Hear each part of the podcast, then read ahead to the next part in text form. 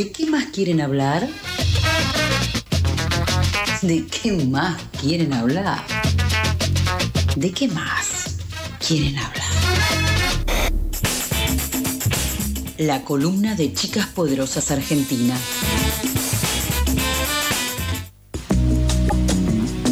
Y sí, porque a nosotros nos encanta hablar, porque nosotros hacemos radio y por eso le damos la bienvenida a María José Guano. ¿Cómo estás, Majo? Hola chicos, ¿cómo andan? Hola Majo, ¿todo bien? Todo bien, acá con un frío, una novedad tremenda también la del frío, pero bueno. Sí, sí, Un sí. par de semanas que venimos con esa del frío. Sí, sí, yo por suerte igual estoy en casita, pero bueno, los compadezco mucho a ustedes que tuvieron que salir de su cama todavía. Sí, sí, sí. Lo que es el amor al arte. ¿Qué, qué nos vas a traer hoy, Majo?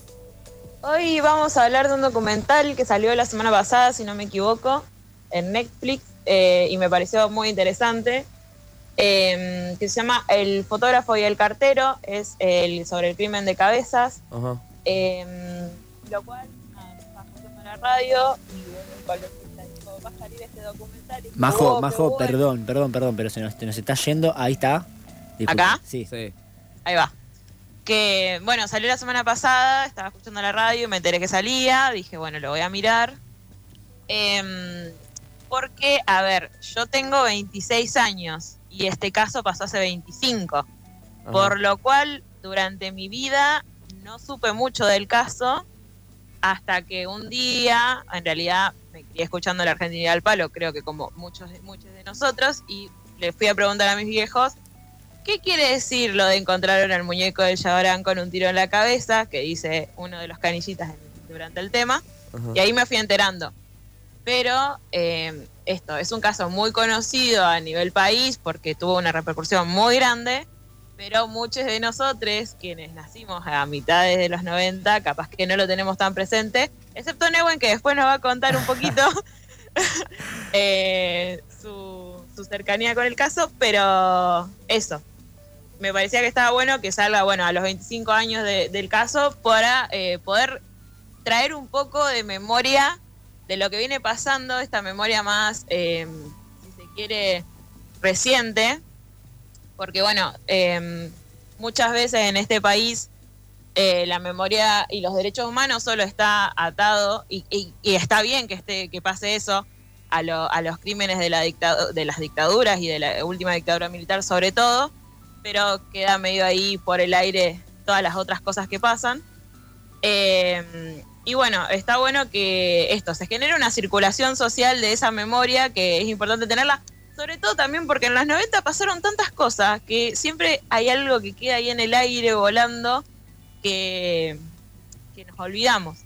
Y eh, sobre todo esto de seguir haciendo presente el no se olviden de cabezas, que fue una de las primeras reivindicaciones de memoria tan fuertes creo que vimos eh, eh, después de bueno después de la dictadura y de muchos años de democracia donde en términos de derechos humanos no se activó realmente o sea desde el estado no se activó realmente eh, para hacerlo y nada es interesante Sí, igual siento como que si alguna vez fuiste a una marcha o algo, viste la foto de Cabezas o en algún momento te enteraste de quién fue Cabezas.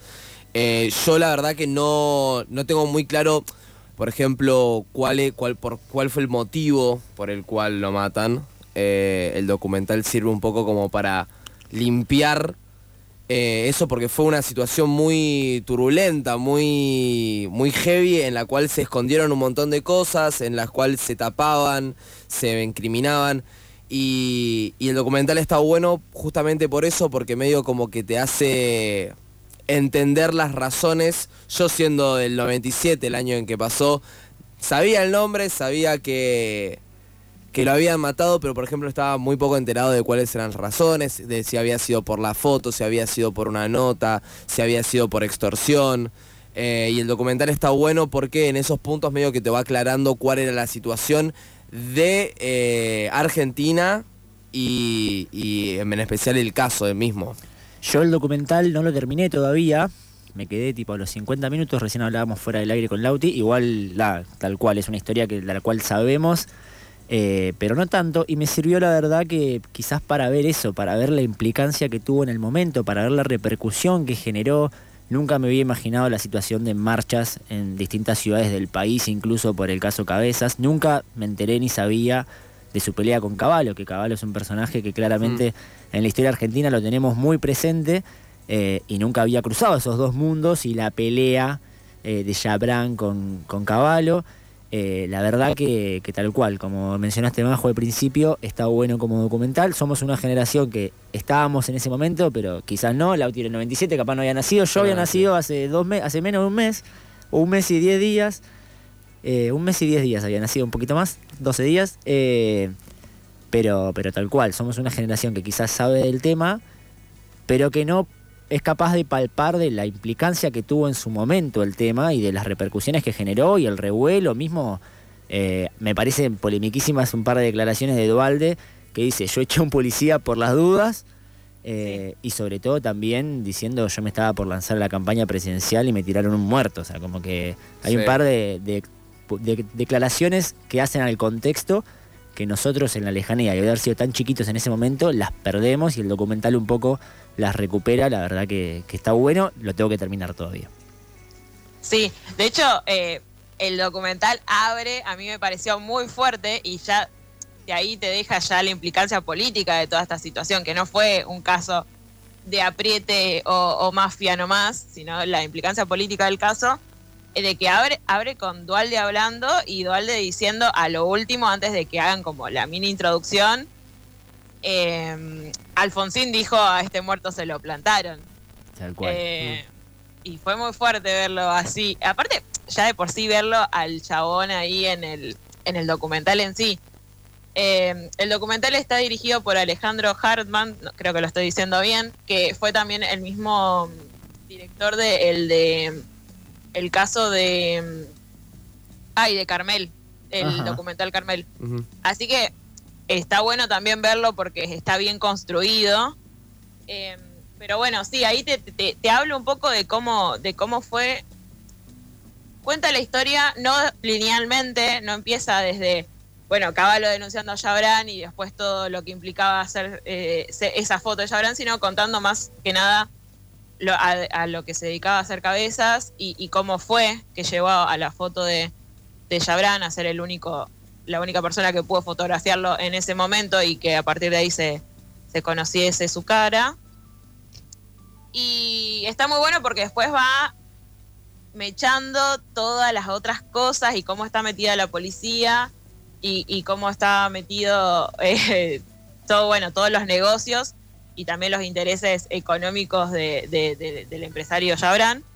Y es muy zarpado porque te, va eh, llenando de información y, te explota la cabeza en un momento.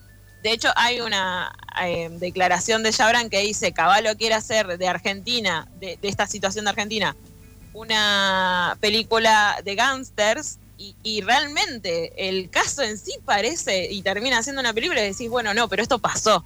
O sea, la, la situación del país en ese momento era tal que esto pasaba y también un poco te, demuestra cómo después de, no sé, 15 años de democracia, un poquito más capaz, eh, todavía había un montón de continuidades en lógicas represivas eh, de, no sé si, o sea, eh, sí, la forma en que mataron a cabezas, nada, lo torturaron, lo, le metieron dos tiros en la cabeza y después lo prendieron fuego, es un montón. Y son lógicas eh, que nos re- retrotraen a, momentos súper oscuros de, Argentina. Pero bueno, eso también entender que no, que puede seguir pasando y que hubo un montón de continuidades de esas lógicas. eh, que también nos ayudan a, ver un poco lo necesario que hubiese eh, sido eh, aplicar políticas de derechos humanos fuertes desde los primeros momentos. También obviamente entendiendo que fue muy era muy difícil hacerlo, ¿no? Sí. Pero bueno. Acá te voy a, a robar y voy a contar un poco esto que adelantaste hace un ratito. eh, Dale. porque sí, yo era chiquito, pero mi familia se vio media tocada por el caso. Eh, a partir de que en ese momento mis padres tenían una inmobiliaria y, y- nada, esto lo estoy contando al aire por primera vez. Los horneros, perdón, los horneros eh, realmente antes de ir a un lugar a alquilar en el cual se quedaron en Pinamar, fueron a la inmobiliaria de mis viejos a pedirles un departamento y mis viejos le dijeron no tenemos un departamento en esas condiciones y los mandaron a la inmobiliaria en la que efectivamente después eh, contrataron. Entonces en su momento, después del caso y demás, los empezaron a buscar por todos lados para que salgan de testigos porque esos horneros habían sido mandados por la policía. Mm. Eh, y recién le contaba a Lauti fuera del aire, eh, la realidad era que, que despedían su declaración más o menos para mandar en cana a la policía al, que los había mandado medio de por vida. Y era una cuestión que las que mis viejos tampoco se querían meter porque encima eran gente conocida, tenían incluso un caballo en común. Y decían como nosotros no queremos meternos en esto porque primero que nada, ya está resuelto, ya está. O sea, el tipo está preso, lo único que hacemos es condenarlo muchos años más eh, por algo que no tiene que pasar y también porque eh, su interpretación de la situación era que había algo más, que había algo por de fondo. Ayer justo cuando salió el tema hablaban de esta, de esta hipótesis de la extorsión a partir de las fotos y demás. Eh, pero bueno, fueron un par de meses medios complicados en los que, nada, llamadas por teléfono, señas en la ruta y sigan este auto y que caían a cada rato a casa eh, y se resolvió de una manera no muy linda, la verdad que bastante triste, pero que fueron que mi viejo le dijo, mirá, eh, nosotros sabemos quién maneja parte de la droga en Pinamar, eh, si ustedes meten presa a esa gente, nosotros declaramos y nada, el papá del hijo de mi hermano lo mandamos preso de por vida, sí. Pero ustedes, o sea, el problema es por droga fuera de las fotos, es por droga, entonces lo resolvemos de esa manera. Y llamaron a las 48 horas y dijeron, imposible hacer eso, olvídate, no pasó nada, ya está, un besito.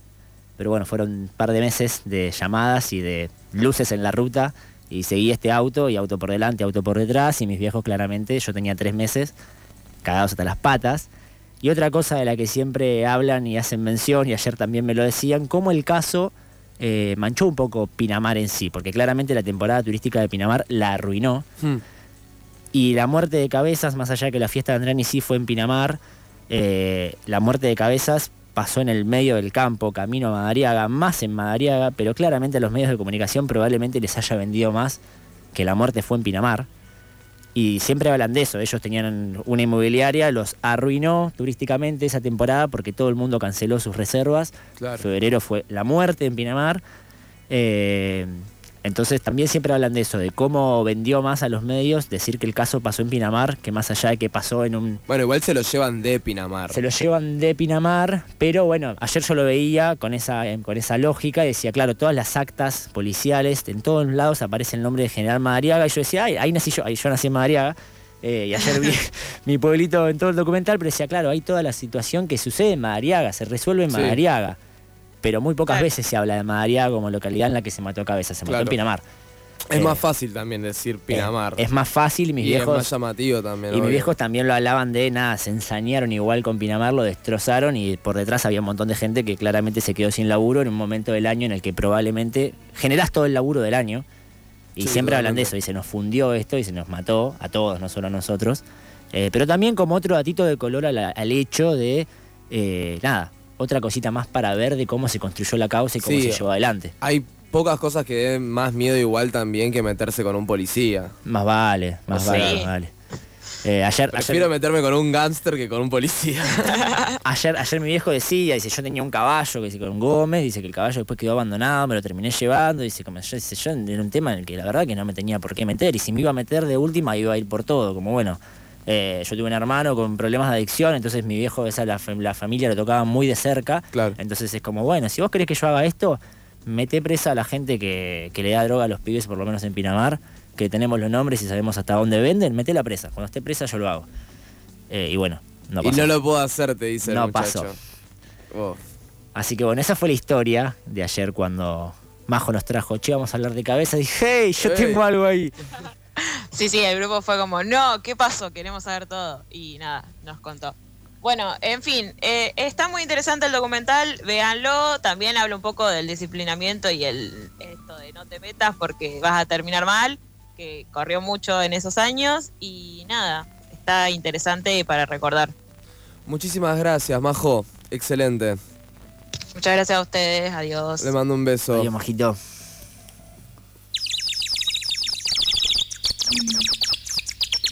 ¿Madrugaste o seguiste de largo? No te pases, acá no estamos para juzgar. pasadas por alto. Tu cuota diaria de empatía.